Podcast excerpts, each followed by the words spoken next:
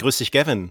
Hallo Dennis, heute gar nicht nach, in der Kneipe. Heute gar nicht in der Kneipe, aber dafür du. Also es hört sich auch ein bisschen nach Schankwirtschaft im Hintergrund an, aber wir revanchieren uns so. nach den Beschwerden über die, die, die, Bar. Es war, war ja keine Kneipe, es war eine Bar. Ja. Ähm, am, am Freitagabend mit einer ordentlichen äh, Öffentlichkeitsatmosphäre bei dir im Hintergrund heute. Ja, ich bin am einzigen Flughafen der Welt, der sich ein eigenes Audio-Jingle leistet. Ich weiß nicht, wie urheberrechtlich geschützt das ist, aber eventuell werden unsere HörerInnen gleich erfahren, wo ich mich befinde. Ja, solange das nur Beiwerk ist, völlig in Ordnung. Und wenn ihr wisst, wo Gavin sich heute befindet, schreibt uns und gewinnt einen Invite-Code für Blue Sky.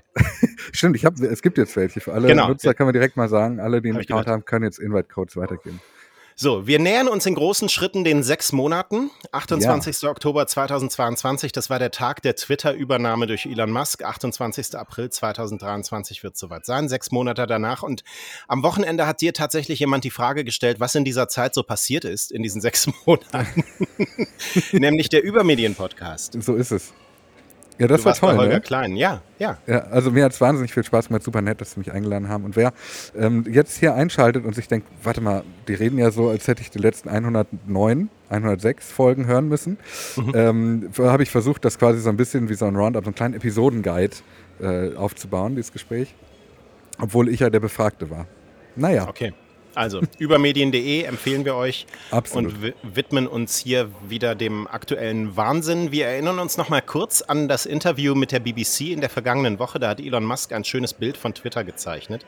Gesagt, es gibt eine rekordverdächtige Nutzung, ein paar Rechenstörungen hier, hier und da, Hashtag Atlanta und eine Website, die wirklich gut läuft und Werbekunden, die größtenteils zurückgekehrt sind. Und das Unternehmen, das jetzt X Corporation heißt, äh, sei auf dem besten Weg dahin, einen Quartalsgewinn zu erzielen. Das sagt Elon Musk. Die Zahlen sprechen leider nach wie vor eine andere Sprache, auch die, die jetzt übers Wochenende nochmal dazugekommen sind. Und das bringt das US-Magazin Vox zu der Frage, ob wir gerade nicht doch erleben, dass Twitter stirbt. Ich fasse mal ein bisschen zusammen, was mhm. Sie hier geschrieben haben. Also Vox hat mit mehr als einem halben Dutzend aktueller und ehemaliger MitarbeiterInnen gesprochen, mit Werbeexpertinnen, Marketing-Experten und Nutzern über den Zustand des Unternehmens. Und viele von denen, die mal bei Twitter gearbeitet haben, sagen, die Plattform seien nur noch wegen ihrer technischen Stärke und des guten Rufs am Leben, den sie in den 17 mhm. Jahren vorher aufgebaut hat. Das war ja auch ein bisschen unsere These. Es bröckelt nur Stück für Stück, nicht wahr? Ja, ja, total. So, und es gibt jetzt neue Schätzungen von SimilarWeb, die äh, sagen, der Datenverkehr, das ist das, was sie messen, also Datengröße sozusagen, äh, die da hin und her geschickt werden, äh, von Twitter sei im vergangenen Monat um fast 8% zurückgegangen gegenüber dem Vorjahr. Und der hat sich in den letzten drei Monaten im Jahresvergleich auch schon jeweils verschlechtert. Vox betont, dass diese Zahlen nicht unbedingt verheerend sind. Ähm, und Twitter hat schon Nutzer verloren und Nutzerinnen, bevor Elon Musk die Leitung übernommen hat. Und ähm, zu den Prognosen für die Werbeeinnahmen kommen wir gleich auch noch. Da sieht es mhm. ebenfalls nicht gut aus. Aber das ähm, würde ein wenig zu deiner These passen, ähm, die ich auch im Übermedien-Podcast gehört habe von dir, Twitter stirbt nur langsam, so mhm. blutet mhm. aus, so wie die Innenstädte. So, so wie so eine es. Innenstadt. Ja. Wie so eine Innenstadt. Wobei ich ja eigentlich auch die These gehabt habe, also dass Twitter nicht daran zugrunde gehen wird, dass es niemand mehr benutzt, sondern dass es halt nach und nach sperriger wird, es zu benutzen und dann infolgedessen die Leute wegbleiben. Und das hier zeigt ja schon, dass erste Leute auch tatsächlich fernbleiben, obwohl das noch nicht, alles noch nicht ganz so schlimm ist, wie es sein müsste, um die Leute quasi total abzuschrecken. Ähm, und das finde ich spannend, weil das ja doch durchaus zeigt, dass diese ganze Management-Chaos-Geschichte der letzten fast sechs Monate wirklich nicht spurlos an denen vorübergeht, die denen es eigentlich fast egal sein könnte, weil sich für die Twitter eigentlich fast genauso anfühlt wie immer. Äh, das finde ich tatsächlich bemerkenswert. Mhm. Vox bringt auch noch einen interessanten zusätzlichen Gedanken. Ähm, der, der, das ist so ein bisschen so gefühlt, aber den fand mhm. ich sehr interessant. Die Verhaftung von Donald Trump. Ähm, die Diskussion auch um diese angebliche bevorstehende Verhaftung, du weißt, mit den Bildern dann mhm. auch die KI gefälscht äh, wurden und, und so weiter. Ähm, das sei alles ein wenig überwältigender Moment auf der Plattform gewesen. Ähm, mit weit weniger Tweets als frühere Trump-Momente und Diskussionen auf Twitter, zum Beispiel als Donald Trump dann sich die Covid-Infektion einge angefangen hat ähm, und das diagnostiziert wurde. Wie, wie, stehst du zu dieser Wahrnehmung? Ich also würde ich, das teilen. Ja, ich habe sie ja sowieso, weil ich kaum noch da bin. ich würde aber sie teilen, aber ja, ja. ich bin mir nicht sicher, ob das daran liegt, also ob es an Twitter liegt Aha. oder ob es nicht daran liegt, dass wir einfach, also durch das, dass wir die letzten drei, vier Jahre als Ges Gesamtgesellschaft, als Spezies Mensch am Ende ja so erlebt haben, ähm, vielleicht sind wir auch einfach komplett abgestumpft. Vielleicht gibt es einfach gar nicht mehr die Geschichte, die dazu führt, dass alle dazu etwas zu sagen haben. Hm. Okay, also die, diese Abgestumpft-These hätte ich aber auch schon zu einer Zeit gehabt, wo trotzdem der Spiegel noch aus jedem Trump-Stöckchen eine Schlagzeile gemacht hat, weißt du? Mhm. Du meinst so wie wir zu Elon Musk? ja, nun sind wir ein Fachmedium und kein ja, breites, das, irgendwie entscheidet, was es reinnimmt und was nicht. Ne? Und, ja, das ist wahr. Also, aber das, ähm, also ich, ich, empfinde das Nachrichtengeschehen ein wenig weniger Twitter getrieben mittlerweile. Aber da, da gibt es natürlich noch so Faktoren. Ist es wirklich so? Liegt es an meiner Nutzung? Ähm, was waren die Meldungen eigentlich in der Zeit und hätten die überhaupt so ein Twitter-getriebenes Nachrichtengeschehen gerechtfertigt äh, oder nach sich gezogen? Also ich glaube, aus dem Bauch heraus schwer zu beantworten und für sowas, ja. Äh, sowas kann man nur über eine längere Zeit auch mit Studien beobachten. Wollte ich, ich gerade sagen. Interessante Beobachtung trotzdem. Ja, ganz spannend, würde ich total gerne als Studie auch lesen, mhm. wie sozusagen die, das, die Medien sich von Twitter-Themen inspirieren lassen, sage ich mal, von Themen, die sie auf Twitter generieren, ähm, verglichen mit einem Zeitraum von einem Jahr beispielsweise und ob es da einen signifikanten Unterschied gibt. Das würde mich wirklich sehr interessieren, weil ich mir vorstellen könnte, dass es da tatsächlich einen Unterschied gibt, einfach weil viele, äh, auch JournalistInnen, einfach weniger auf Twitter sind als noch vor einem Jahr. Twitter hat ja eine große Wissenschaftsgemeinde auch und Vox hat mit mehreren WissenschaftlerInnen gesprochen. Da gab es auch Stimmen, die sagen, sie äh, verbringen weniger Zeit mit der Plattform, weil sie weniger relevant geworden sei. Also dieser Eindruck scheint nicht allein aus dem Newsroom zu kommen, zumindest mhm. so stichprobenartig. Ja. Und dann haben wir Patty Williams, eine Marketingprofessorin, ähm, die der Meinung ist, Musk habe, Elon Musk habe den Ruf von Twitter erschüttert, das Vertrauen, das Twitter bei Journalisten und deren äh, Publikum genießen. Ähm, aber ähm, sie sagt, das sei halt nur eine Art von Publikum. Und ähm, während Elon Musk vielleicht all die Nachrichtenjunkies und Kulturschaffenden und PolitikerInnen verprellt, äh, kann er mehr eingefleischte NutzerInnen gewinnen. Also Tesla-Enthusiasten, Programmiererinnen, Kryptohändler, Gamerinnen, ähm, und im Grunde, er gefährdet die Stärke der Marke Twitter, sagt sie, aber er baut dabei auch eine neue auf. So. Ja, das ist, das ist ein guter Punkt. Ähm, das kann ich verstehen. Das Problem ist, ob das so klug ist, sich sein bisheriges Publikum, das ja vor allem durch, also von Reichweite bestimmt war, sage ich mal, ne, und, und Wirksamkeit durch Worte, ob das so sinnvoll ist, die auszutauschen durch so eine Gehöre, äh, durch eine hörige Followerschaft des Chefs. Ja, da ja. bin ich mir nicht sicher, ob das so klug ist. Ja, zumindest äh, schmälert er damit die Marke wahrscheinlich, ja. ne, so für ihre äh, Gesamtbedeutung. Wir haben ein paar Zahlen auch angekündigt zum äh, Werbegeschäft. E-Marketer ist ein Marktforschungsunternehmen für digitales Marketing, digitalen Vertrieb, digitale Trends. Übrigens unter dem Dach von Axel Springer. Mhm. Aber das nur nebenbei. Und E-Marketer hat seine Werbeeinnahmenprognose für Twitter für dieses Jahr, für 2023, gesenkt äh, gegenüber seiner bisherigen Prognose, äh, die es noch vor der Übernahme gab, um ganze 37 Prozent. Also als Elon Musk gerade noch nicht an Bord war, in genau diesem Oktober 2022, über den wir eben sprachen, gingen die Zahlen leicht nach oben. Da kam Twitter 2021 auf 4,46 Milliarden US-Dollar an Werbeeinnahmen. Dann im Jahr drauf lag die Prognose bei 4,67 und für 2023 bei 4,74. Und die korrigierte Prognose beginnt genauso, also mit den 4,46 Milliarden US-Dollar für 2021 und dann Jahr für Jahr wird es weniger. Im Jahr 2022 4,14 und dann für das laufende Jahr 2023 jetzt die Prognose 2,98 Milliarden US-Dollar. So, also ich finde ja, ähm, allein diese Zahl zeigt schon, was für ein Quatsch diese Behauptung ist, dass Twitter vor dem Bankrott stand. Also das tat es vielleicht, äh, aber halt erst durch die Übernahme von Elon Musk selbst und durch nichts ja. sonst. Und durch die damit verbundenen extrem krassen finanziellen Herausforderungen, die allein diese Übernahme ja auch mit sich bringt. Die waren nicht eingepreist, offenbar. Ja, richtig. Ähm, ähm, ja, super spannend, mhm. vor allem wenn man bedenkt, dass ja auch 2022 für den Werbemarkt ein generell schwieriges Jahr war. Ähm, und wenn du dann da siehst, dass sich jetzt gerade alles gefühlt so ein bisschen stabilisiert, äh, es sogar Banken gibt, die Zinsen geben und ähm, also man merkt, die ganze, dieser ganze Krisenvibe, der so vor einem Jahr geherrscht hat, der lässt nach. Nur in den Zahlen von Twitter nicht. Vielleicht kann er das Geld, das ähm, jetzt irgendwie er noch hin und her schiebt und, und nicht bezahlt bisher, irgendwo auf ein Tagesgeldkonto legen jetzt. Meinst du, Elon Musk macht 34 Konten bei der ING auf? ja, genau. So, dann, ähm, wo wir gerade bei weiteren Unternehmen sind, die Geld in die Tassen, Tassen, Kassen von Twitter, in die Tassen von Twitter spülen. In den vergangenen Wochen haben zahllose Indie-Entwickler ja angekündigt, dass sie ihre Dritt-Apps einstellen wegen der neuen mhm. exorbitanten Preise für die API. Ähm, und es sind nicht nur kleine ähm, Entwickler, die sich dazu entschließen, diese 42.000 Dollar pro Monat äh, an Twitter nicht zu bezahlen. Ähm, diese Woche hat sich eins der größten dazu entschlossen. Das ist Intercom. Ähm, das ist eines der größten Unternehmen so im Bereich Kundensupport und Live-Chat. Mhm. Ähm, Intercom hat am Donnerstag bekannt gegeben, dass es die Twitter-Integration einstellt wegen dieser Preisänderung. Ähm, die Entscheidung ist auch sofort umgesetzt worden.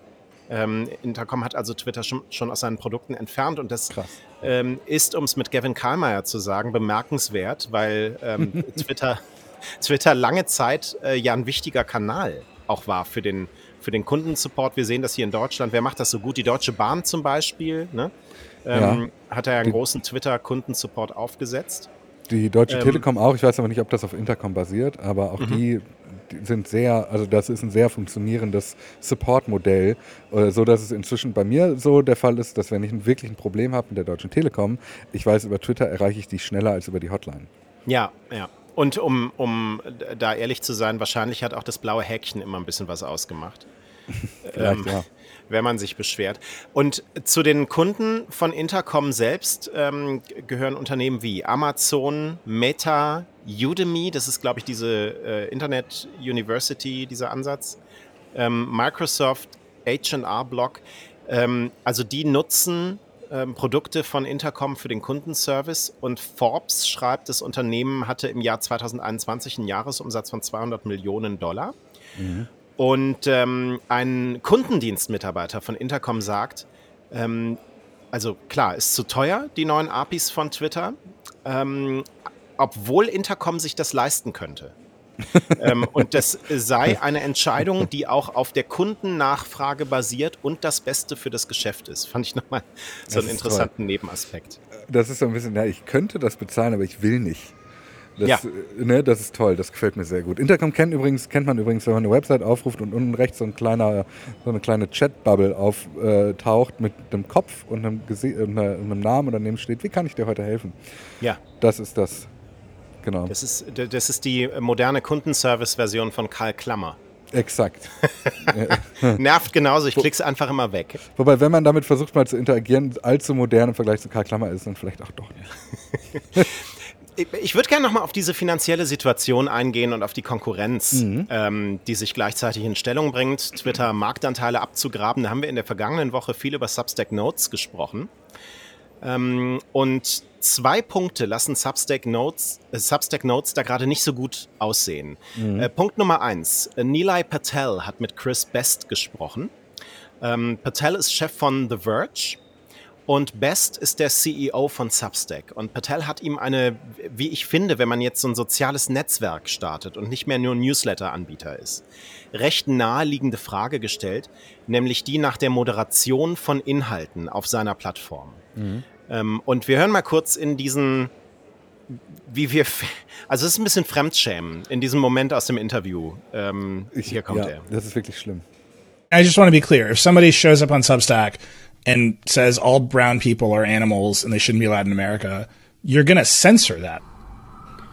So we do have a terms of service that that you know have narrowly prescribed uh, you know things that are not allowed. There's there are extreme cases, right? And I'm not going to get into like the wait. Hold on. Is, in America in 2023, that? that is not so extreme, right? We should not allow as many brown people in the country. Not so extreme. Do you allow that on Substack? Would you allow that in Substack notes? I think the like the way that we think about this is we want to put the writers and the readers in charge. No, I, I really want you to answer that question. I'm not going to get into gotcha You- content moderation. This is not a gotcha. I'm a brown person. Do you think people on Substack should say I should get kicked out of the country? I'm not going to engage in, you know, content moderation. Would you or won't you this or that? Content Why? moderation questions. But it's the thing that you have to do.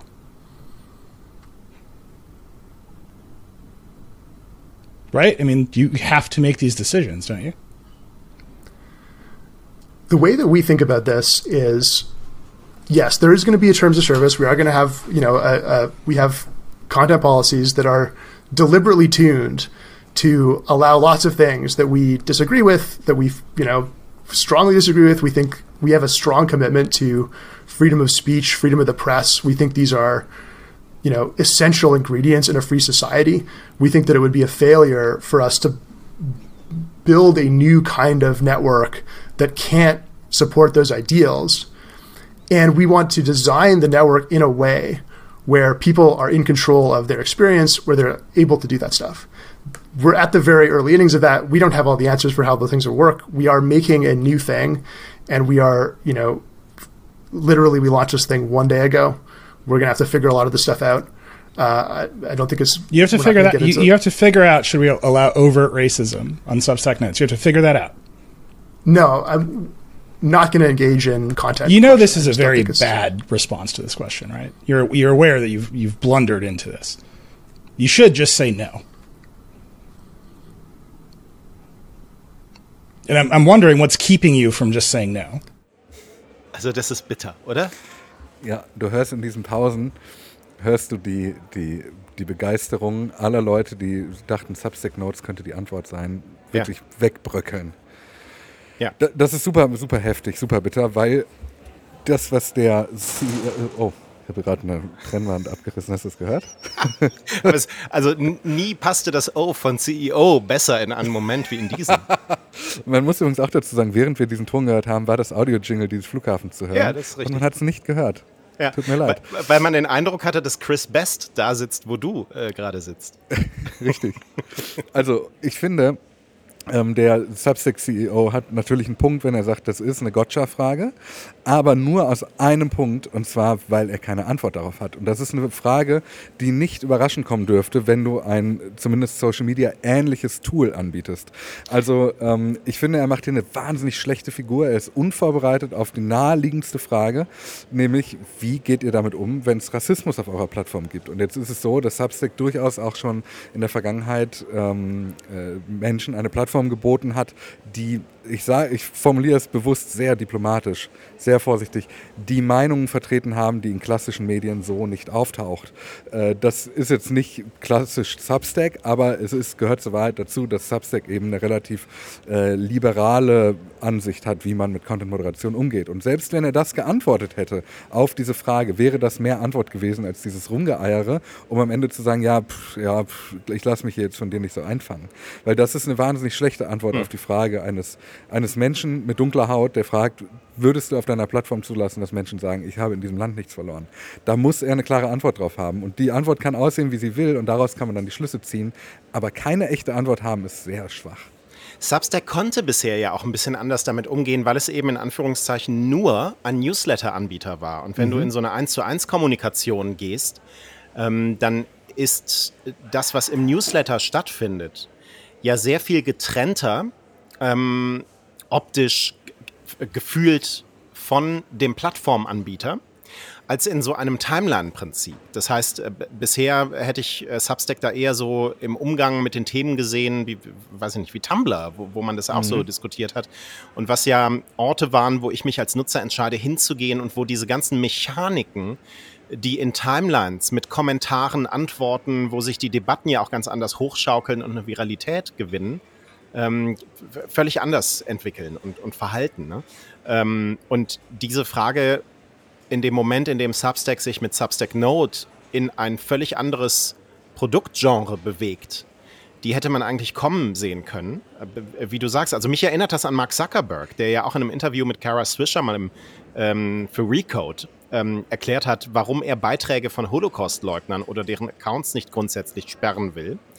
Äh, da hat er sich ja auch anhören müssen, das sei politische Blindheit, die fast an Naivität grenzt, war mhm. so, so, einer der Kritikpunkte. Und ähm, also ich, ich finde das unfassbar, dass nach all den Jahren Debatte über Content-Moderation ähm, es immer noch Leute gibt, die so argumentieren ähm, und die natürlich auch mit ihrer Argumentation an, an Ende kommen, wie, wie man in diesem Interview hört. Und so weit befindet er sich wahrscheinlich in der Argumentation gar nicht von Elon Musk. Ähm, von dem ich mir das genauso hätte vorstellen können. Und wo ich gerade so denke, bei den vielen Interviews, die Elon Musk jetzt auch gibt, kommen wir später nochmal zu, mhm. ähm, den könnte man möglicherweise mit einem gezielten Interview genauso aufs Kreuz legen. Ja, wobei ich glaube, dass Elon Musk darauf in gewisser Weise vorbereitet ist, als dass in diesem, wir haben ja immer mal wieder schon von diesem Narrativ gesprochen, wie Elon Musk sich aufstellt in der, in der Verkaufe, warum er Twitter gekauft hat und wie er es verteidigt und wie er es auch inhaltlich begründet. Ähm, und dass er da auf solche Fragen eine relativ klare Antwort hat, dass er sagt, auf dieser Plattform kann jeder sagen, was er möchte. Also ich glaube, dass selbst Elon Musk da deutlich ähm, klarer in seiner Aussage wäre, ähm, als der Substack-CEO, der ja hier so ein bisschen sich ja fast davor ziert, eine klare Antwort zu geben. Ja, Elon Musk wäre dann wahrscheinlich in dem Sinne zumindest geradeaus und ehrlich. Ja, genau. Ja, äh, nee, machen wir nicht, könnt ihr sagen, was ihr wollt, aber ähm, der Substack CEO scheint hier zu sehen, dass das eine problematische Haltung ist und äh, wie gefangen in seiner Argumentation. Ne? Ja, total. Ja. Zweiter Punkt, ich habe einen interessanten Text gelesen von Johannes Kuhn. Ähm, der war mal bei der Süddeutschen Zeitung, berichtet heute für das Deutschlandradio über Digitalpolitik und führt einen großartigen Substack-Newsletter mhm. ähm, aus dem Internetobservatorium, den ich euch sehr empfehlen kann. Und Johannes Kuhn ist nicht so überzeugt davon, dass Substack Twitter tatsächlich gefährlich werden könnte. Er sagte erst einmal so, die obere Twitter-Mittelschicht ähm, wird der Plattform treu bleiben. Nur die wenigsten Twitterer würden sich die Mühe machen, Zeit in einen Substack-Newsletter zu investieren. Finde ich einen nachvollziehbaren Gedanken, weil mhm, ähm, irgendwie 10.000 Zeichen schreiben ist schon was anderes als 280 oder wie viele auch immer jetzt erlaubt sind. Und mh, für 5.000 Mastodon-FollowerInnen zu posten, das sei auch etwas anderes als 50.000 Twitter-Follower zu bespielen. Auch ein Punkt. So, mhm. also erstmal so Selbstverständlichkeiten. Und gleichzeitig sagt er, es könnte für Elon Musk reichen, einfach abzuwarten, denn Substack selbst ist auch nicht ohne finanzielle Probleme. Ähm, die Plattform ist recht hoch bewertet, 650 Millionen US-Dollar und bietet ihren AutorInnen an, sich an dem Unternehmen Substack zu beteiligen per Crowdfunding äh, im Wissen, dass wahrscheinlich eine neue Bewertung ansteht und zwar eine schlechtere. Und mhm. ähm, das geht gerade ja tatsächlich ein bisschen unter. Substack hat 2021 noch 16,5 Millionen US-Dollar an Autorenvorschüssen ausgezahlt, aber durch die Abo-Beteiligung äh, gleichzeitig nur 5 Millionen US-Dollar selbst eingenommen. Und äh, für 2022 hält Substack noch die Zahlen zurück. Und das klingt nicht gut tatsächlich. Wohl wahr. Und deswegen kommt Johannes Kuhn jetzt zu der These, die auch mal deine war, die du ein bisschen abgeschüttelt hast letzte Woche. Ähm, aber er schreibt jetzt auch nochmal, Twitter könnte Substack in ein bis zwei Jahren doch noch kaufen, wenn Elon Musk das Geld dafür hat und das Abwarten funktioniert, was ja mhm. auch nicht ganz sicher ist bei den Risiken. Wir haben darüber gesprochen in der vergangenen Woche. Aber ähm, das fand ich nochmal ein interessantes Schlaglicht. Ja, voll. Ich, also es hat es gibt, viel, es gibt viele Argumente dafür, nach wie vor für Twitter Substack zu kaufen. Ähm, und vielleicht ist auch dieses ganze Gezetere der letzten Tage über, äh, von Elon Musk seitens Substack ja auch nur ein Indiz dafür, dass das auch sein Plan war, der so aber jetzt nicht mehr ohne weiteres umzusetzen sein könnte spricht aber auch dafür, äh, zusammen mit äh, dem, was du gerade gesagt hast, dass ähm, Chris Best vielleicht auch nicht der ideale CEO für so ein soziales Netzwerk sein könnte, mit dem, was wir gerade gemeinsam zusammen gehört haben davor. Absolut. Mhm. Was ist währenddessen mit Blue Sky, dem neuen Twitter-Konkurrenten von Jack Dorsey? Alex Heath von The Verge hat mit deren CEO gesprochen, der sagt, bisher sind etwa 20.000 Menschen bei Blue Sky reingekommen. Mhm. Davon 50 in der deutschsprachigen Enklave mit, mit den Invites, die es hier einen Haken dran gab. Und auf der Warteliste stünden über eine Million NutzerInnen. Glaubt man das? Also, man muss vorsichtig sein mit so einer Zahl. Mhm. Es ist aber auch nicht komplett unrealistisch. Ich habe halt gar kein Gefühl dafür, wie viele Leute sich auf so eine Warteliste eintragen und was für eine Konsequenz das für die auch hat.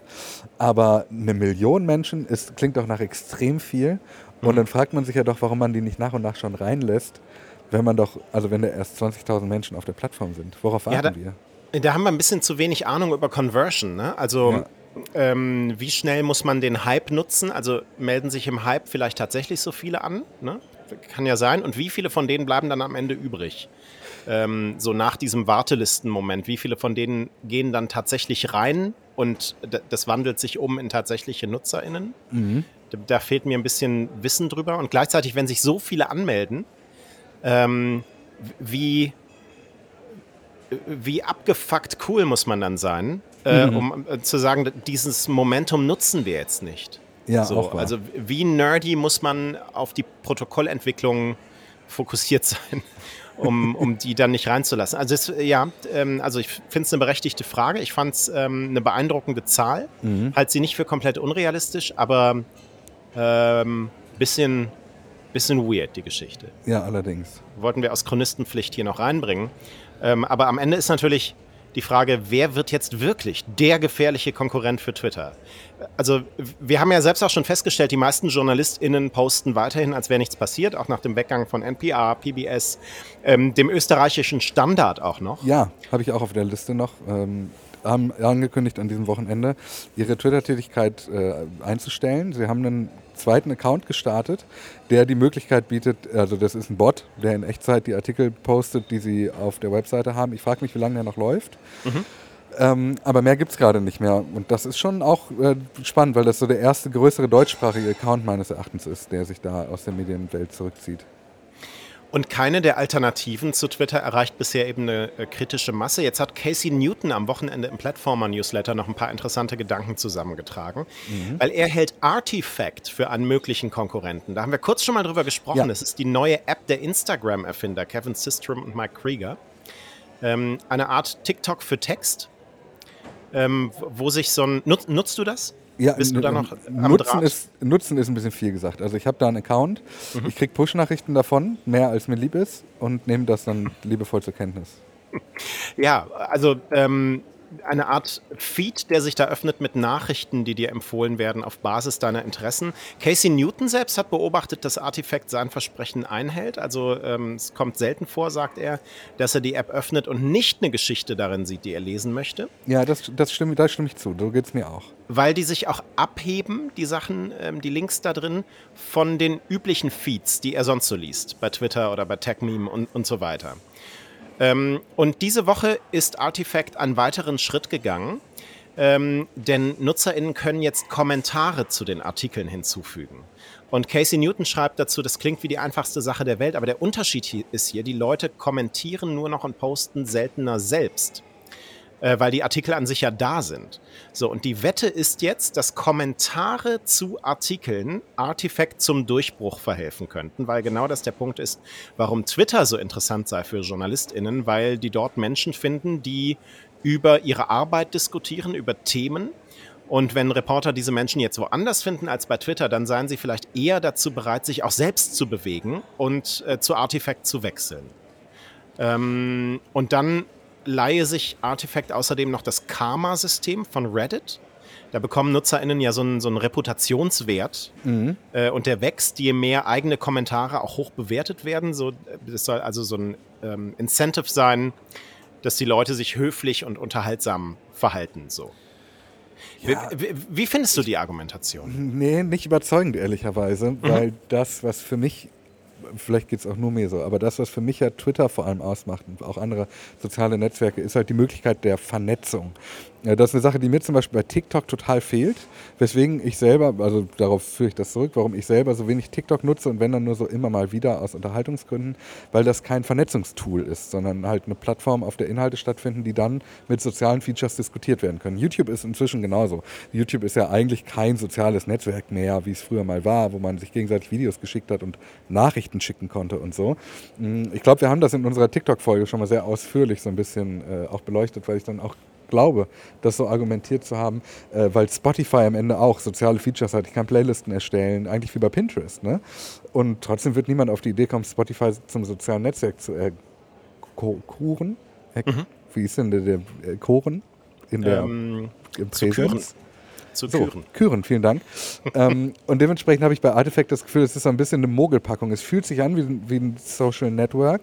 Es ist aber eigentlich nur eine Art News-Aggregator mit Kommentarfunktion und einheitlichen Account-Strukturen. Also so ein bisschen so, wie wenn du dich jetzt. Ein, ein, es gab früher doch mal so einen Service, oh, wie hieß der denn nochmal? Der gehörte zu WordPress und ermöglicht es, bei verschiedenen Blogs mit demselben Account zu kommentieren egal. Auf jeden Fall, so ähm, fühlt sich das so ein bisschen an. Gravatar? Ja, genau, Gravatar, ja. genau. Ja. Ähm, und so ein bisschen so fühlt sich das für mich an, mit der Möglichkeit, die eben eine algorithmische Sortierung der Inhalte für mich bietet.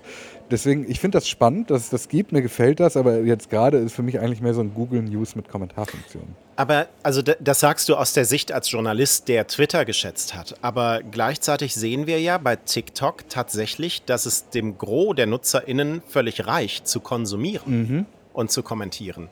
Und ähm, das war ja, also das, das schreibt Casey Newton in seinem Newsletter auch nochmal ganz gut auf. Ähm, das war ja der Werdegang eines jeden sozialen Netzwerks. Dass, mhm, das, ähm, das am Anfang der Ort war, an dem Leute sich vernetzt haben und gepostet haben.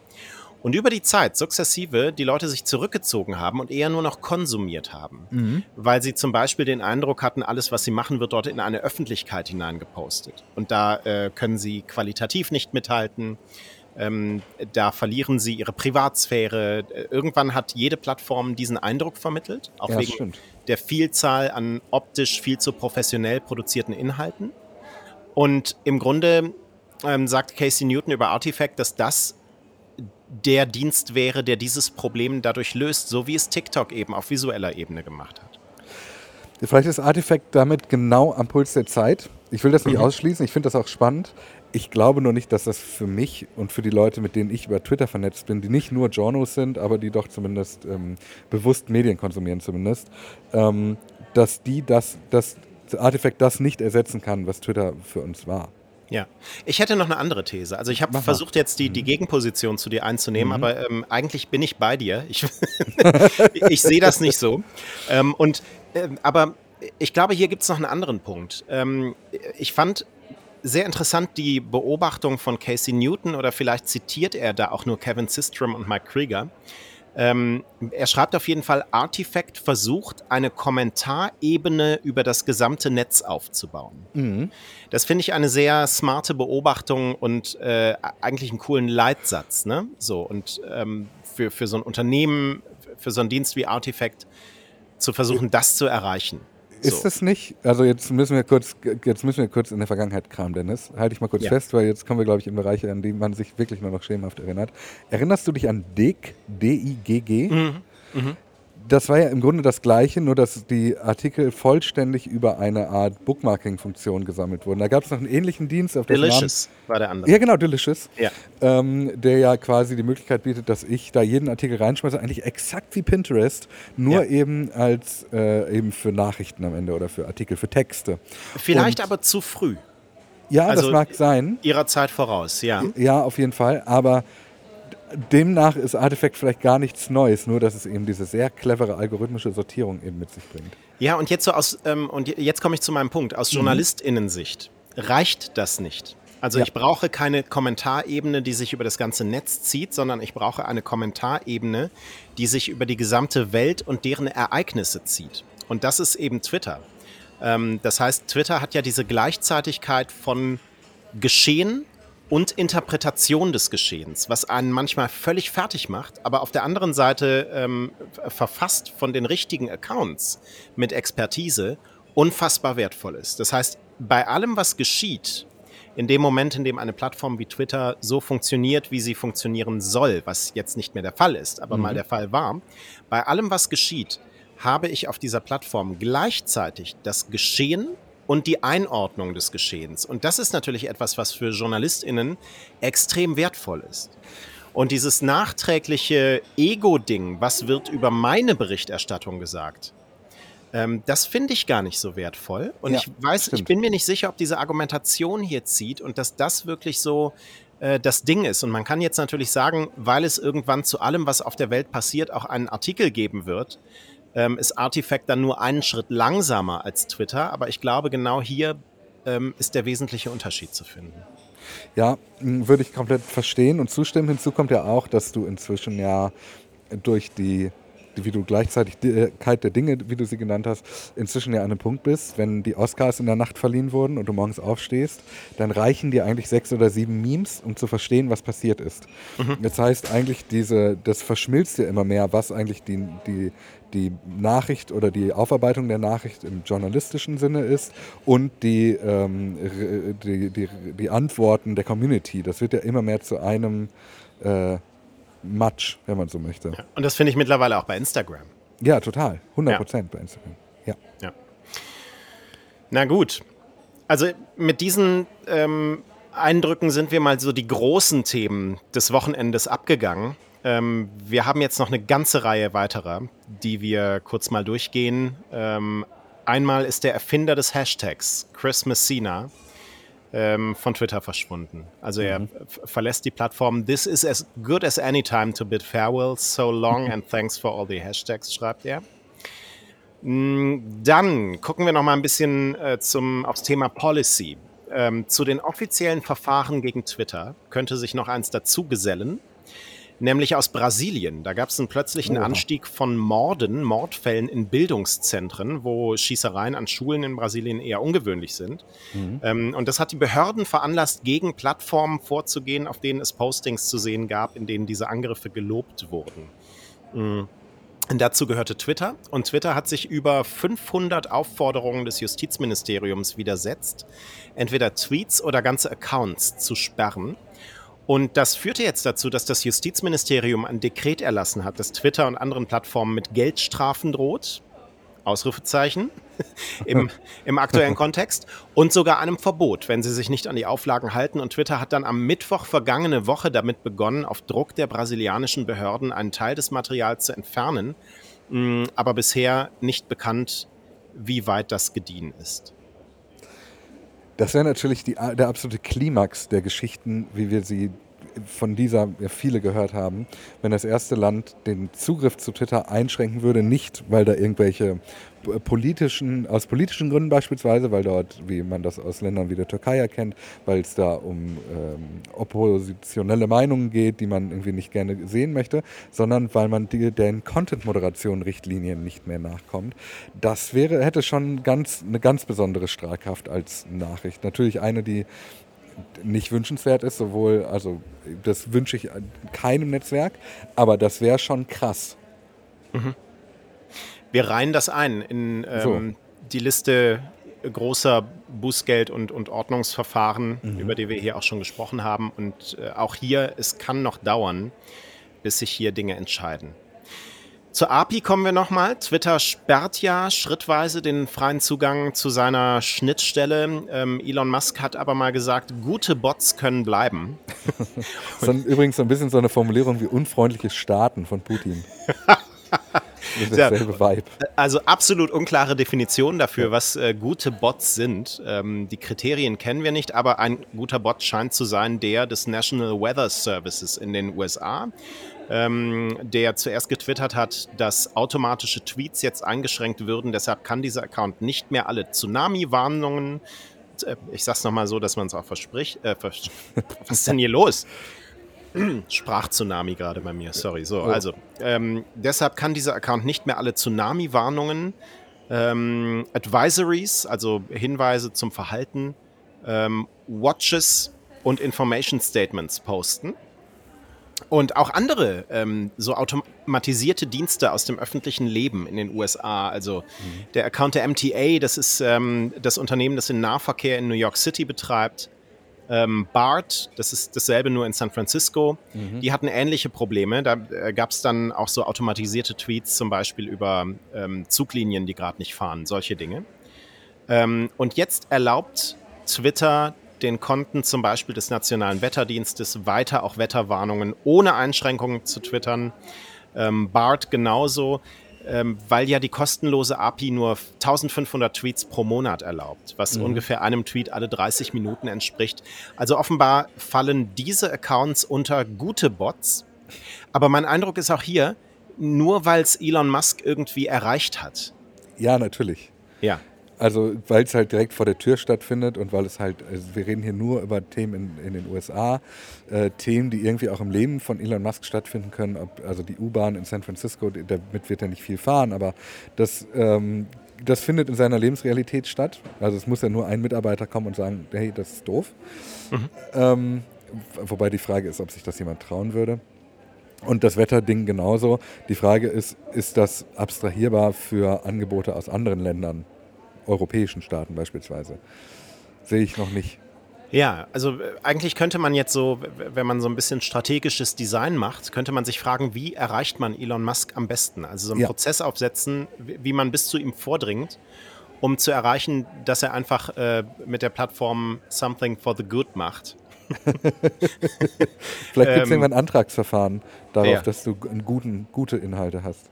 Ja, also ähm, wie können wir die Willkür positiv ausnutzen, mhm. ähm, wenn es schon so chaotisch ist? Ähm, dann kommen wir mal zu den Funktionsupdates und äh, dem Stand mancher Dinge. Wir beginnen bei der For You-Timeline. Ich habe jetzt mehrere ähm, Informationen darüber gelesen, dass jetzt klar ist, wie sich die zusammensetzen soll aber unterschiedliche Informationen.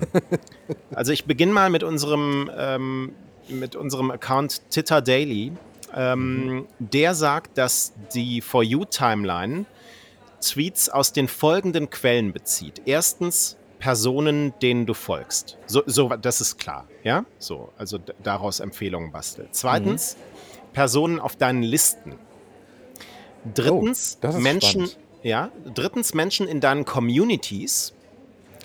Und viertens, Twitter Blue-Benutzer, denen du folgst und Benutzer, von denen die Empfehlungsmaschine glaubt, dass du sie mögen würdest, basierend auf den Likes und Follows der Twitter Blue-Nutzer, denen du folgst. Mein Gott. Und jetzt komme ich mit meiner persönlichen Baucherfahrung.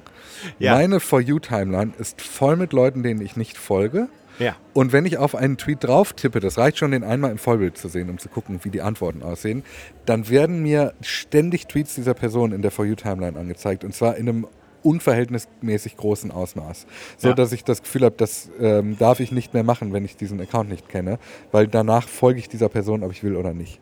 Ja. Ich habe auch eine andere Angabe noch. Und die kommt von Zoe Schiffer mhm. ähm, vom Plattformer Newsletter. Ähm, die schreibt: Erstens die Accounts, denen du folgst. Mhm. Zweitens die Tweets, die von Accounts geliked werden, denen du folgst. Mhm. Allerdings nur, wenn das Tweets von verifizierten Accounts sind.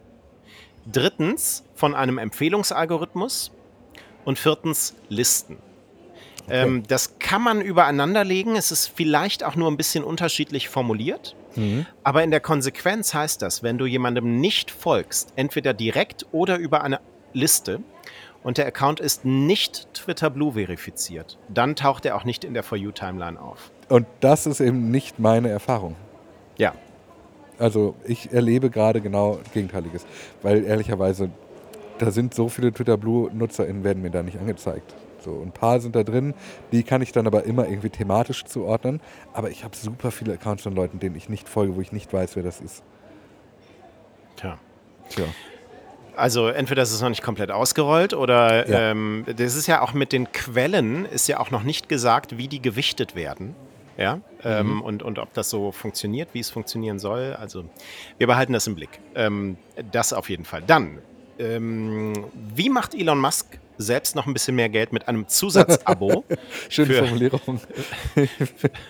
für, mit einem Zusatzabo für einzelne Accounts. Also wer noch nicht genug hat von diesem Wahnsinn, mit dem er die eigene Timeline vollpumpt, kann Elon Musk jetzt zusätzlich abonnieren für 4 US-Dollar im Monat als Creator seines eigenen Dienstes. Das allein ist ja schon wild, aber ja. man kann ihm da Fragen stellen. Also du kannst, er bietet es an, dass du dann ihm eine Frage stellst und er, die Möglichkeit besteht, dass er die dann beantwortet. Das ist jetzt der Kundenservice, macht er selbst, ja? Ja, ja, genau. Also vielleicht ist das schon der einfachste Weg, um irgendwie an ihn ranzukommen. Sehr, sehr interessant. Er, er, hat noch gesagt, Creators in äh, Japan, Kanada, Australien und Neuseeland können jetzt die äh, Subscriptions ähm, starten auf ihrer Plattform. Finde ich übrigens eine sehr interessante Länderwahl. Ist dir das aufgefallen? Weil das sind genau die Länder, außer Kanada, wo Meta sein Verified-Programm ausgerollt hat. Oha. Ja. Ah, das ist spannend. Ja. ja. Ähm, vor allem sind das aber immer viele, also zunächst die englischsprachigen Staaten. Ne? Wahrscheinlich, wir haben schon mal über die Übersetzungsarbeitswege gesprochen. Wahrscheinlich ziert er sich immer erst, das übersetzen zu lassen, weil es Geld kostet. Was haben, wir, was haben wir noch an Funktionen? Also Twitter arbeitet weiter an verschlüsselten Direktnachrichten. Da gab es jetzt Screenshots zu sehen, wie das funktionieren wird, wenn du eine neue Nachricht schreiben möchtest. Ist rechts oben so einen kleinen Umschalter, mit dem du festlegen kannst, ob du verschlüsselt schreiben möchtest oder nicht. Super cool. Ich entscheide mich bewusst, nicht verschlüsselt zu schicken. Ja, also. Praktisch. Ähm, Warum? Weiß ich auch nicht. Weiß ich, ich hätte es auch einfach als Standard eingestellt. Ja, genau. ähm, vor allem im ähm, Betreiben, dass er ja eigentlich formuliert hat, den Dienst einfach zu halten. Aber genau. gut, noch ein Microservice obendrauf. Getting ready for replies, twittert Andrea Conway. Das heißt, äh, es wird bald eine Antwortfunktion in den Direktnachrichten geben. Die hat mich sehr an iMessage erinnert. Mhm. Ähm, was ich optisch ziemlich unbrauchbar finde. Geht dir das auch so? Ich finde überhaupt, also ich verstehe, dass man sich, dass sich die ganzen Dienste ja immer einander annähern, diese ganzen ja. Messaging-Dienste, und dass man dann sagt, oh guck mal, da kann man jetzt mit einem Emoji antworten, dann machen wir das auch. Meinetwegen, ähm, ich brauche das halt nicht in jeder Messenger-App. Also ich verstehe, dass das in WhatsApp, wo viele Gruppen äh, genutzt werden, wo das sinnvoll sein kann, um Stränge aufzumachen. In iMessage mag ich es eigentlich auch, dass mhm. du diese Stränge gesondert dir nochmal anschauen kannst, finde ich auch okay. Aber ich, also hier brauche ich das theoretisch nicht. Weiß auch nicht, ob wirklich Menschen Twitter Messenger so als Hauptkommunikationsmittel nehmen. Ja. Also ich, ich kenne wenige, die so zu den ganz engagierten Twitter-NutzerInnen gehören, die dann auch mal sagen, jo, da bin ich so richtig unterwegs.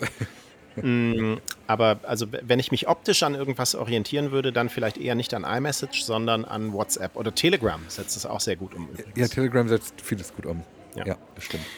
Ähm, dann kann man jetzt Keywords in den Twitter-Ads angeben, bis zu 200 Schlüsselwörter für die Finally. eigene kontextsensitive Werbung. Da bin ich, da, da habe hab ich ähm, habe ich keine No Feelings zu diesem Thema. Na, wir Geht haben da schon mal, anders? Ja, ein bisschen. Wir haben da ja schon drüber gesprochen, dass das so wahnsinnig ähm, unklug ist, so eine Keyword-basierte Werbung für Twitter groß zu machen, weil es ja bislang eigentlich eher nach Interessen. Oh, da war das Jingle. ähm, eigentlich ja eher nach Interessen die Werbung ist, ausgespielt wurde. Sorry, das ist wie so, ein, so eine, äh, so eine Gewinnspielaktion im Radiosender. Musst du so lange da bleiben, bis das Jingle läuft. Das geheimnisvolle Geräusch. eine Cola-Dose. Ähm, ich, ich, möchte, dass wir auch so eine Pressemitteilung dann, wenn, wenn die neuen Zahlen raus sind, äh, dass, dass wir weiterhin der meistgehörte deutschsprachige Twitter-Podcast, der täglich tägliche erscheint. Twitter-Podcast. Ja. so, red weiter, sorry. Das machen wir auf jeden Fall. Ähm, auf jeden Fall war das ja immer interessenbasiert. Also konntest, wenn du weißt, da ist jemand, der interessiert sich für Rockmusik, konntest du den Werbung verkaufen. Und jetzt gibt es Keywords. Das heißt, du kannst den Begriff hm, nehmen wir mal irgendwas und nehmen wir mal den Begriff äh, Sailor Moon, weil das jetzt gerade in den Trendings ist, während wir das hier aufnehmen. Dann könntest du den Begriff äh, Sailor Moon nehmen und dann wird diese Werbung auch angezeigt, wenn du einfach nur danach suchst. Und das ist ja so ein bisschen der, der seltsame Art der Verkaufe, weil nur weil ich nach einem Begriff suche, weil ich mich zum Beispiel informieren möchte darüber, ähm, möchte ich ja nicht zwangsläufig ein Produkt davon kaufen. Das Beispiel, das wir hier immer wieder gewählt haben, sind so militärische Themen, mhm. äh, die bei Twitter sehr viel diskutiert diskutiert werden, die aber nicht zwangsläufig mich zum Kundenstamm von äh, Kraus Maffei machen würden. Mhm. Ähm, das ist ein bisschen eine ungewöhnliche Art, wo auch viele Werbeexpertinnen ja auch schon, die wir hier zitiert haben, gesagt haben, das ist ein weiteres Beispiel dafür, dass Elon Musk nicht weiß, wie der Werbemarkt in sozialen Netzwerken funktioniert. Äh, dabei war aber sein Ansinnen, als er diesen äh, Apple-Hacker eingestellt hat, zeitweise äh, das genauso zu machen wie bei Google. Ne? so ist es. Darüber kam er dorthin. Naja, ähm, aber bist du dir sicher, dass Sailor Moon gerade wirklich diskutiert wird? Also da, das hat, ähm, da, da gibt es einen Tweet von äh, Detektiv Trasher, der äh, schreibt, bei mir wird seit Wochen in den Trends Wer stiehlt mir die Show angezeigt, der mhm. Hashtag WSMDS. Und die letzte Folge ist aber seit Ewigkeiten vorbei und wenn er draufklickt, sind die Tweets auch uralt. Es verschwindet einfach nicht mehr. ich habe das auch. Ja. Genau, hast du mir geschrieben, das ist eine Beobachtung, die du teilst. Ja, ich habe das auch und ich habe aber eine These. Ich glaube, da ist was kaputt. Und zwar, ähm, als diese, mal natürlich. Ach. Captain Obvious. Vielen Dank für, für hilfreiche Analysen, schalten Sie auch morgen wieder ein. Nee, ähm, und zwar folgendes ist kaputt. Ähm, wenn du auf diesen, in diesem Moment, als er diesen Tweet geschrieben hat, als du da auf diesen Hashtag Wer mir die Show geklickt hast und du hast dir nicht die neuesten, äh, die, die top sortierten, sondern die neuesten angeguckt, dann gab es einen Tweet, der geschrieben wurde, der nicht einige Tage alt war, Ja. wo jemand geschrieben hat, dass der Ticketverkauf offenbar ansteht oder dass er hofft, ein Ticket zu bekommen für die Sendung. Und meine These ist, dass diese Trending-Zyklen einfach so lang gemacht wurden inzwischen, dass du, wenn du jetzt mal angenommen, irgendetwas wurde letzte Woche äh, trendingmäßig diskutiert und du schreibst jetzt einen Tweet dazu, dass das dazu führen kann, dass der Topic, das Topic wieder nach oben rutscht in den Trendings. Ah, hochinteressant. Verstehst du, was ich sagen das kann will? man natürlich auch hijacken. Genau. Ja, Ist übrigens jetzt gerade auch wieder Trend in Deutschland. Wer steht mir die Show? okay. Ja, cool. Mhm. cool. Ähm, es sind ähm, ansonsten ähm, Probleme aufgetreten beim Mitwirkenden von Community Notes. Mhm. Wir sind uns dessen bewusst, arbeiten an einer Lösung, sei auch schon geklärt. Wir wissen überhaupt nicht, was da passiert ist. Weißt du, was passiert ist? Ich weiß nicht, was Ich weiß auch nicht, was passiert ist, aber Ja. ich glaube, dass dieser Text, den du da gerade kurz zitiert hast, der kam ja von, dem, äh, von einem der offiziellen Twitter-Accounts. Ich glaube, den haben eigentlich alle Leute, die Zugriff auf diese Twitter-Accounts haben, immer in der Zwischenablage. Sodass sie den inzwischen einfach nur noch Steuerung V, zack, los. Was soll man machen? Ja, wo wir gerade bei Jenga sind, ich, ich finde ganz interessant, dass sich das nicht allein auf Twitter, wie wir es von außen wahrnehmen, beschränkt. Ähm, Dustin Kimmel hat äh, getwittert, dass er gerade ein ähm, 2022er Steuerformular von Twitter bekommen hat. Das liebe ich so. Und er fügt hinzu, dabei habe ich da schon acht Jahre lang nicht mehr gearbeitet. Das passt so ein bisschen zu dieser wahren SMS, die mal ein Mitarbeiter bekommen hat, ein ehemaliger Mitarbeiter, dass irgendein IT-System nicht ähm, erwartungsgemäß funktioniere. Ja, ich habe das Gefühl, da kommt gerade so der ganze, der ganze Dreck, der da so irgendwo mal einfach zur Kenntnis genommen und zugebaut wurde. Ähm, ich glaube, wir haben damals auch über die Cola-Dose gesprochen, ne, die in diesen, in diesen Kacheln gefunden wurde, des renovierten Badezimmers. ähm, und genauso ist das hier in diesem Beispiel auch wieder. Das erinnert mich an das Feuerzeug, das ich mal versteckt habe ähm, im Rohbau des Hauses, in dem ich gerade sitze. Oh, wirklich? Und das, ja, und äh, ich sitze hier unterm Spitzdach und Ja. äh, oben ist so eine, so eine Querleiste und da habe ich dieses Feuerzeug draufgelegt. Eigentlich seit Jahren Angst, dass wenn die Sonne hier zu heiß drauf scheint, ist bisher nie was passiert. Aber das ist immer noch da. Vielleicht, ich werde es merken, wenn ich es umbaue. Das ist Schrödingers Feuerzeug. Es ist Schrödingers Feuerzeug. ja, Ähm, schön. Was, ähm, was machen die KI-Pläne von Elon Musk? Äh, vielleicht da noch ein Update. ähm, Bitte. Ich liebe das. Er hat in Nevada ähm, die Firma X.ai gegründet, Mhm. schon am 9. März. Auch, klingt auch schon fast wieder wie seine Tochter. Natürlich X auch wieder. Mhm. Ähm, das steht in einer Unternehmensdatenbank des Bundesstaates Nevada. Wir erinnern uns auch daran, dass Elon Musk 10.000 GPUs gekauft hatte, Grafikkarten von Nvidia übrigens. Mhm. Gut. und er hat in einem Interview das kürzlich übrigens runtergespielt. Er hat gesagt, ähm, alle kaufen gerade viele Grafikkarten. So. Ich sagte, der will eigentlich nur Bitcoins meinen.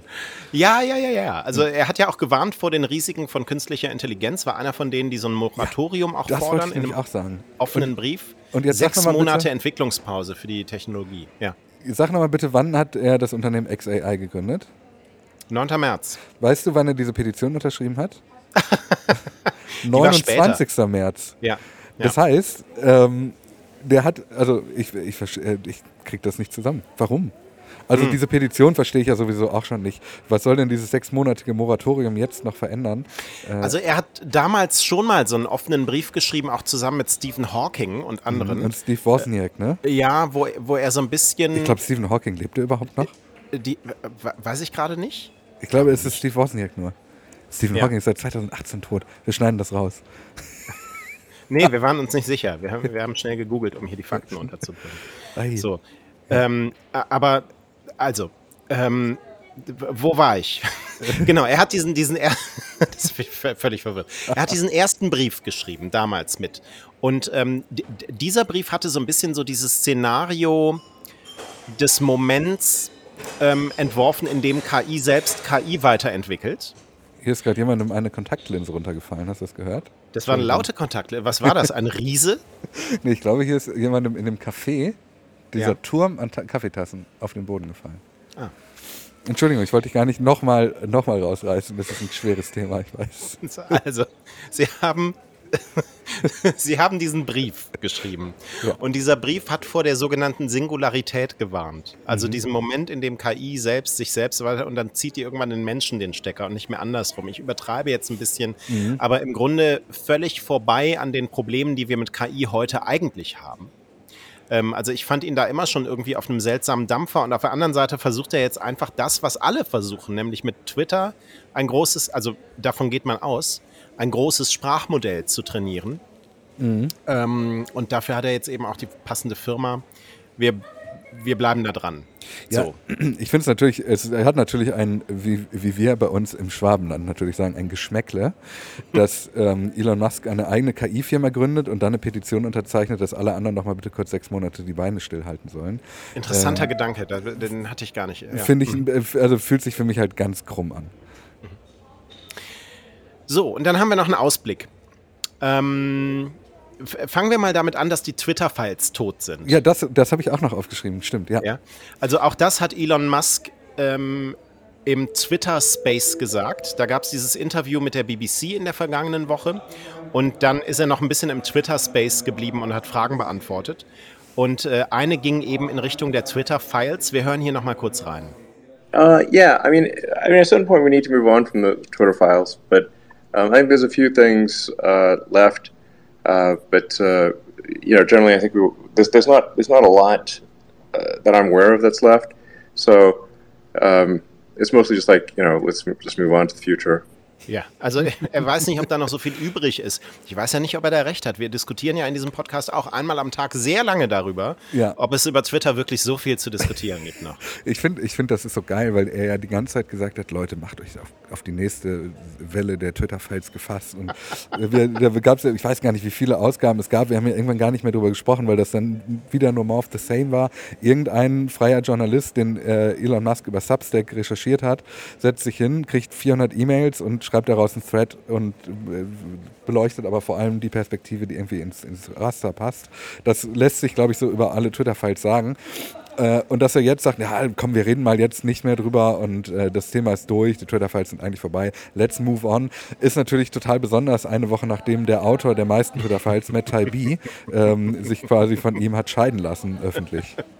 Naja, die, äh, die Zukunft sind offenbar Interviews mit etablierten Medienhäusern. Und äh, Elon Musk wird nach dem BBC-Interview auch Fox News eins geben, ausgerechnet bei Tucker Carlson, also wir erwarten, würde ich sagen, kein journalistisches Interview, sondern vielleicht zwei Menschen, die mehr auf einer Wellenlänge liegen. Ja, ich, ich bin mir da auch nicht so sicher, ähm, ja. weil wir ja letzte Woche auch über diesen Fox News Artikel gesprochen haben, die Elon Musk ja vorwerfen, die Redefreiheit zu beschneiden mhm. äh, oder die Freedom of Speech, wie es ja eigentlich korrekt heißt. Aber Meinst du, Tucker Carlson geht dann kritisch mit ihm um, weil er nicht weit genug geht? nee, nein, glaube ich ah. nicht. Aber ich glaube, Elon Musk wird natürlich versuchen, ihm zu gefallen, weil er weiß, dass das auch schon ein Stück weit sein Publikum ist, die sich das anschauen. Aber ich, ich kann das noch nicht so richtig. Ich glaube, das wird ganz, ganz schrecklich. Da bin ich mir relativ sicher. Mhm.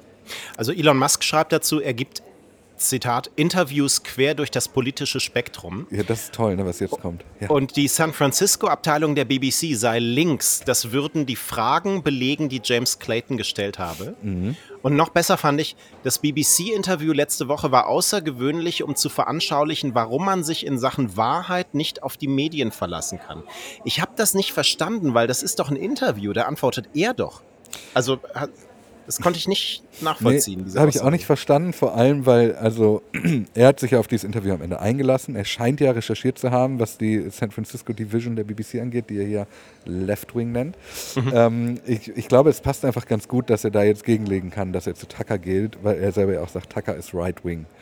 Ja, hm. Äh, äh, genau. Und also generell hat er dann noch gesagt, besser direkte Erfahrungen machen, Gesprächspartner aus dem jeweiligen Fachgebiet und eigene unabhängige Recherche. Stützt so meine These, dass man einfach nur schaffen muss, an Elon Musk ranzukommen. Ja, 100%. Und ihm was einzuflüstern. Ja. Ähm, das würde einem der, der Wahrheit viel näher bringen. Ist für mich immer Red Flag, wenn im Internet jemand schreibt, ich recherchiere selbst. Dann weiß ich immer, oh mein Gott. So. Und da haben wir noch ein inter interessantes Interview dazu gehört mit Zoe Schiffer in On the Media. Das ist ein Medienpodcast und Zoe Schiffer sagt, dass Elon Musk sich damit in einer Tradition befindet wie viele Silicon Valley-Menschen, ähm, wenn sie auf die Medien blicken. Auch da hören wir noch mal kurz rein. Elon Musk, like many leaders in Silicon Valley, has a large amount of animosity towards the media in general, and a lot of that animosity is directed at the New York Times. This is a debate that goes way beyond Elon Musk and really has to do with the fear that venture capitalists and other tech leaders have that a single New York Times article, kind of a hit piece, as they would call it, can bring down an entire organization that, according to them, is, is doing really good work. And maybe the CEO just like made a little mistake. And I think that that fear has driven a kind of war on the media. We've seen organizations like Andreessen Horowitz, a very prominent venture capitalist group, say that they're going to start up alternative news websites. there's been little success so far in those ventures. But I do think there's this feeling of like, hey, we don't need you and we don't want you and, and we don't want people from our organizations or the companies that we fund to even speak to the media. Ja, also bei Chris Best von Substack ist diese Angst noch nicht angekommen, mhm. diese, diese Information. Aber interessantes Interview, auch weil Zoe Schiffer Twitter eine nachlassende Relevanz bescheinigt. Sie mhm. auch haben wir heute darüber gesprochen und darüber spricht, wie Elon Musk hier sein eigenes Megafon in Stellung bringt und darüber, wie die Elon Musk-Fans versuchen, äh, die Communities Community Notes hochzunehmen, um Kritiker zu delegitimieren. Ah. Ähm, On the Media heißt der Medienpodcast. Zoe Schiffer vom Plattformer Newsletter können wir euch auch sehr empfehlen. Sehr, sehr spannend. So. Sehr und spannend. du hast gesagt, äh, Elon Musk äh, nennt Tucker Carlson rechts und ja. kündigt für diese Woche auch noch weitere Interviews an ja. mit gemäßigten und leicht linken Medien. Ich weiß nicht, was es bedeutet. Also was ist denn slightly left für ihn? Wir, wir sind gespannt, wir werden es erfahren. Angeblich Vielleicht, diese Woche. Ja, ich bin sehr gespannt. Vielleicht ja. ist er dann bei Breitbart oder so. Also das, das Interview bei Tucker Carlson wird schon durch sein, wenn ihr diesen Podcast hier hört. Ähm, sprechen wir morgen drüber. 2 Uhr nachts unserer Zeit. Ähm, und äh, genau, wir sprechen drüber, sobald äh, die erste Aufzeichnung nach dem Interview mit Tucker Carlson für uns ansteht und dann am darauffolgenden Tag, wenn wir diesen Podcast, diese Zeitverschiebung ist, machen. Boah, ist das kompliziert. Also oh. in der Folge vom Dienstag sprechen wir über das Interview vom Montag und Montag ist der Tag, der jetzt gerade beginnt, wenn ihr diese Folge hier hört, an dem Tag, an dem sie rausgekommen ist. Ist doch ganz einfach. Nee, ist es nicht. Wir können erst am Mittwoch drüber sprechen. Ach so. Weil, wenn das nämlich am Montagabend, also heute Abend, äh, in den USA läuft, ist es 2 Uhr nachts unserer Zeit. Ach, in der ich dachte in der Nacht auf Montag. Ich dachte ja. Montag 2 Uhr. Ja. Aber dann können wir das machen wie bei Twitter. Wir liefern am Mittwoch schon die Memes mit. so, so. Mein Gott. Jedenfalls, ich versuche es kurz zu machen. Wir, ihr müsst euch das Interview nicht anhören, damit wir es tun können. Nee, anders, egal. Geht in beide Richtungen. Bis morgen. Bis morgen.